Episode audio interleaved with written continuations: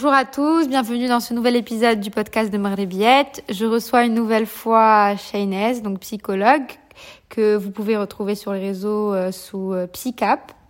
Euh, donc aujourd'hui, on va parler des relations toxiques. Et je, vais, je vais laisser Shaynez en parler mieux que moi, plus en détail. D'accord. Alors, déjà, il faut savoir qu'une relation toxique, contrairement à beaucoup, euh, beaucoup de personnes euh, pensent, une relation toxique, c'est pas forcément une relation amoureuse. Une relation toxique, ça peut être une relation personnelle, professionnelle, familiale. Et elle peut aussi être une relation toxique avec nous-mêmes. Donc, je vais développer un peu plus. Euh, la toxicité est une, est une chose, déjà, le mot toxique, ça veut dire que c'est quelque chose qui n'est pas bonne pour nous, c'est quelque chose qui est malsain. Euh, malsain pour notre santé physique et, euh, psychologique. Euh, donc, pour revenir à cette toxicité, la toxicité, on la nourrit. C'est nous-mêmes qui la nourrissons. ça ne vient pas de l'autre. Ça peut venir de l'autre parce que nous, on a permis à l'autre de l'être. et c'est là où il faut se poser des questions. Quand on sent que c'est toxique, ça veut dire que quelque chose est malsain. Et en général, de mon expérience, c'est quand ça devient physique que les personnes ils commencent à se poser des questions, à se dire ah qu'est-ce qui se passe. Euh, il, faut, il faut déjà revenir un peu en arrière et faire un travail et, se, restituer un peu les, les faits. Comment j'ai fait pour en arriver là? D'où c'est venu? Comment ça a commencé? Ça peut être des tout petits signes, mais vraiment tout bref. Peut-être que c'est des petites choses qui sont arrivées dans votre vie et vous vous êtes dit euh, non, c'est rien, je vais laisser couler. A dit que la phrase je vais laisser couler, ou bien donc les moments où vous êtes dit je vais lâcher prise, c'est peut-être là où il y a eu des signaux alarmants que vous avez fait passer et, euh, que vous aurez peut-être dû euh, voilà, faire attention et, vous poser les bonnes questions. Ok. Euh, moi, je voulais savoir comment on arrive à, reconnaître une relation toxique, que ce soit avec soi-même ou avec euh, les autres, ou avec euh, donc dans sa famille, ou avec tes amis, ou avec ou en couple. Est-ce qu'il y a des des petits signaux qui qui sont généraux et qu'on peut reconnaître ou pas? Oui. Alors déjà, je vais commencer par parler de la dépendance affective qui est euh, très présente dans les relations toxiques. Ça veut dire qu'on est très dépendant de, de ce que pense l'autre, de la vie de l'autre, euh, de, du comportement, de, des réactions de l'autre. Parce qu'en général, ce que j'ai remarqué, c'est que dans les relations toxiques, euh, il y a beaucoup cette...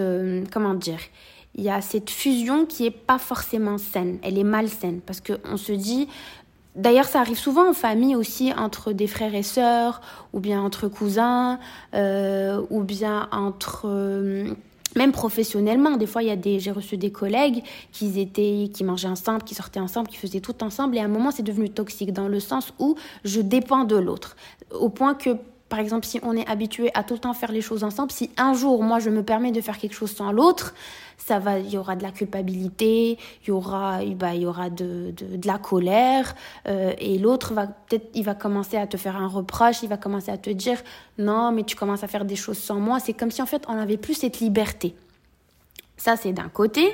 Euh, d'un autre côté, euh, bah, dans la famille aussi, c'est que on est souvent habitué à ce ce qu'on fasse des choses ensemble à ce que déjà la vie parce que il faut savoir que culturellement, euh, bah, dans notre société marocaine, euh, tout se décide ensemble, en famille. On décide tout ensemble, on prend l'avis de tout le monde et tout le monde doit être d'accord.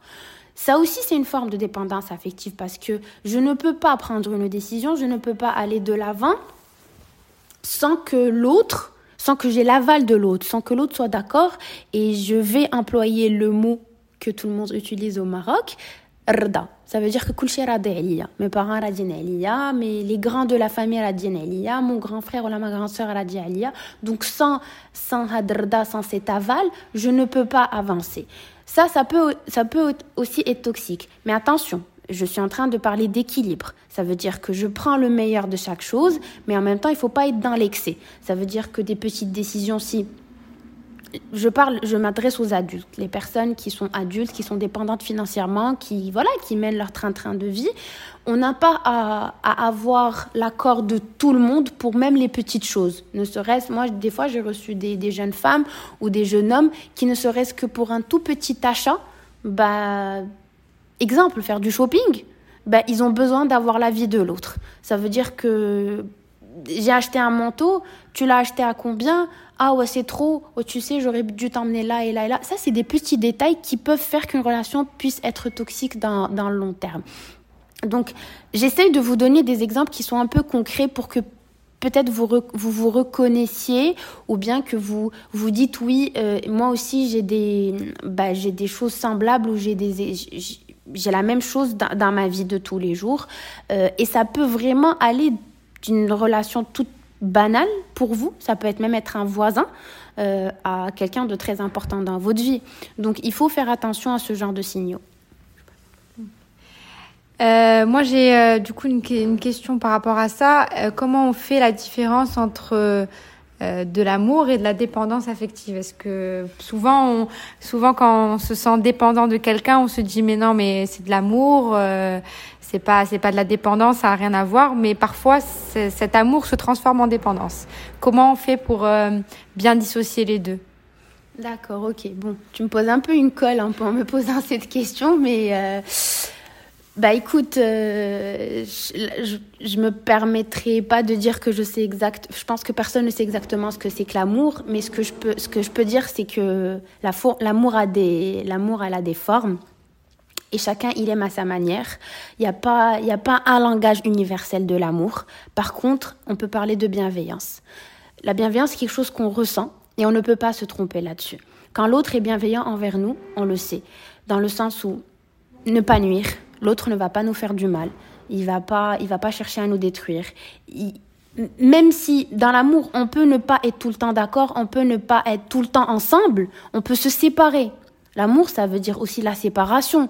Ça peut prendre autant de temps qu'il nous faut, mais le plus important, c'est que l'autre soit bienveillant. Ça veut dire que il n'y a pas et je vais encore revenir à la toxicité, et c'est là où on voit exactement combien c'est lié et combien tout tourne autour en fait de ça. Euh, on, peut être. Euh, il y, a toujours une phrase qui me revient à l'esprit, ça veut dire que laisse-moi t'aimer. Laisse-moi t'aimer dans le sens où ne ferme pas toutes les portes. Ne sois pas, ne sois pas malveillant, ne sois pas inhumain, ne sois pas méchant et cruel pour que je puisse continuer de t'aimer. Et c'est là où la dépendance est différente. La dépendance, il n'y a pas de ça. Il n'y a pas de distance. On ne peut pas installer de la distance. Dépendance, ça veut dire que tous les jours, tu dois me rassurer. Tous les jours, tu dois me prouver que tu m'aimes. Tous les jours, tu dois être là physiquement. Euh, je dois compter sur toi sur énormément de choses et je ne peux pas prendre de décision sans toi. Et en même temps, ça peut, ça peut être, euh, ça peut avoir l'effet inverse dans le sens où si un jour je prends une décision et ça ne marche pas, ben je peux mettre ça sur, sur le, sur le compte que tu n'as peut-être pas été assez concentré avec moi ou là tu voulais pas mon bien et c'est un peu à cause de toi que ça se passe mal. Donc je sais pas si j'ai un peu répondu à la question, mais, euh, mais voilà, c'est ce qui me vient un peu à l'esprit et surtout de mon expérience aussi, parce que s'il y a quelque chose qu'il faut garder en esprit, c'est que je vais encore le redire, euh, euh, chacun aime à sa manière, selon son éducation, ses facultés, ses capacités, son histoire et son estime, et l'amour qu'il porte envers lui-même, parce que n'oubliez pas, ne, ne vous mettez jamais en tête que vous allez aimer l'autre selon sa manière, parce que vous, vous avez, vous avez votre propre amour et vous allez aimer comment, vous, on vous, comment vous, on vous a inculqué l'amour. Donc déjà, si vous essayez de donner plus que ce que vous ne pouvez pas donner, c'est là où on peut euh, se positionner ou bien se retrouver dans une relation toxique parce que je suis en train de donner bah, quelque chose que je n'ai pas. Donc comment peut-on donner quelque chose que qu'on n'a pas? C'est là où on va se sentir complètement désemparé et on va et on va sentir que qu'on est en train de vivre quelque chose qui nous qui nous appartient pas et c'est là où il y a aussi des personnes, je ne sais pas si vous allez vous reconnaître dans ça, quand on dit j'étais observatrice de ma propre histoire. J'étais là, j'étais spectatrice, je vivais quelque chose, comme dans un film, mais j'avais l'impression de jouer un rôle. Donc, euh, du moment où vous vous rendez compte que vous êtes en train de jouer un rôle, arrêtez. Prenez du recul et posez-vous les bonnes questions. Ok, euh, je pense que euh, est-ce que tu aurais des conseils peut-être à donner à des personnes qui ont euh, euh, bah, qui se reconnaissent dans ce que tu dis et qui pensent être dans une relation toxique et euh, qui n'arrivent pas à en, sortir. Est-ce que il y a peut-être des petits conseils ou tips que tu peux partager? Oui, bah, comme je l'ai dit tout à l'heure précédemment, la première chose, c'est de reconnaître la... C'est la première chose, c'est reconnaître les relations toxiques. Dans quelle relation toxique déjà je m'installe. Et en général, de ce que j'ai vu, c'est que quand on mène une relation toxique, que ce soit personnelle ou professionnelle ou familiale, ça retentit sur les autres. Peut-être pas avec autant d'intensité parce qu'il y a toujours une source, mais euh, parce que ça devient une pas un mécanisme de défense, mais je vais plutôt dire euh, une façon de faire. Ça veut dire que je, je fonctionne de la sorte. C'est comme ça que je suis. Je suis dans la toxicité. Et malheureusement, euh, ça, peut partir très vite et on prend prend pas de recul. Et même quand on commence à recevoir des remarques de, ou bien il y a, des personnes de notre entourage qui commencent à dire que euh, oui, euh, tu es en train de changer, ou bien c'est pas bon, ben, on devient agressif. Donc, si vous sentez que vous êtes agressif face aux remarques des autres, posez-vous des questions. Pourquoi je suis en colère? Pourquoi je réagis mal? Pourquoi je ne veux pas écouter l'autre? Pourquoi je suis fermée? Ce n'est pas naturel d'être comme ça. Prenez le temps. Mais en même temps, ne soyez pas dans l'autre extrême. Parce que moi, je vois souvent qu'il y a certaines personnes, qu'est-ce qu'elles font? Elles commencent à parler de ça à tout le monde, à écouter la vie de tout le monde et de, et de se dire, ah oui, ah oui, ah oui, c'est pas bon, donc je dois sortir de cette relation. Une relation toxique, ça ne veut pas dire que c'est une relation à laquelle on doit mettre fin. Gardez ça en esprit aussi. Une relation toxique, c'est peut-être qu'elle a eu un mauvais début, ou bien un milieu pas très sain, ou bien il y a eu un moment où il y a eu un petit virage. On a un peu raté une sortie. Donc, je me pose avec mon partenaire ou avec la personne avec laquelle je suis en train d'entretenir ce lien toxique et on se pose des bonnes questions. Pourquoi c'est comme ça? On gagnerait à changer ça? Peut-être qu'on qu gagnerait à faire évoluer ce point-là. Et puis voilà, rappelez-vous toujours, l'amour, ça ne veut pas dire être là tous les jours, ça ne veut pas dire se parler tous les jours, ça ne veut pas dire faire tout ensemble, bien au contraire. Chacun de nous devrait et gagnerait à bah, avoir son jardin secret, comme on dit, comme quand on était petit. Euh, et moi, j'aime toujours euh, cette métaphore ou bien un peu ce, cette nostalgie de l'enfant. Quand il est petit, il a son imagination. Et malheureusement, quand on grandit, bah, on on n'entretient plus ce, monde imaginaire. Je pense que la plupart de bah, la plupart d'entre nous, on a eu des, des, amis imaginaires et, c'est là où on, entre, on, on, entretenait pardon, euh, tout, euh, tout ce côté fantasmatique de, la chose. Et malheureusement, avec la vie réelle et, la vie qu'on mène, de, de, le fait d'être adulte, on met un peu ça de côté. Et, mais les exigences, elles restent les mêmes. Ça veut dire, je, je reste exigeant, je veux être aimé comme ça, je veux que l'autre soit présent comme ça, je veux que l'autre me traite comme ça devant les gens, parce qu'il faut être honnête, on est beaucoup dans les apparences aussi, on est beaucoup dans, tu m'as traité comme ça devant tel tel, tu m'as, tu m'as, tu m'as ramené ça, tu m'as pas ramené ça, tu as pensé à moi. Donc, c'est des petits détails. Posez-vous les questions. Est-ce que vraiment c'est important pour vous d'avoir ça dans votre quotidien? Est-ce que ça vous apporte quelque chose à vous-même ou bien à l'autre?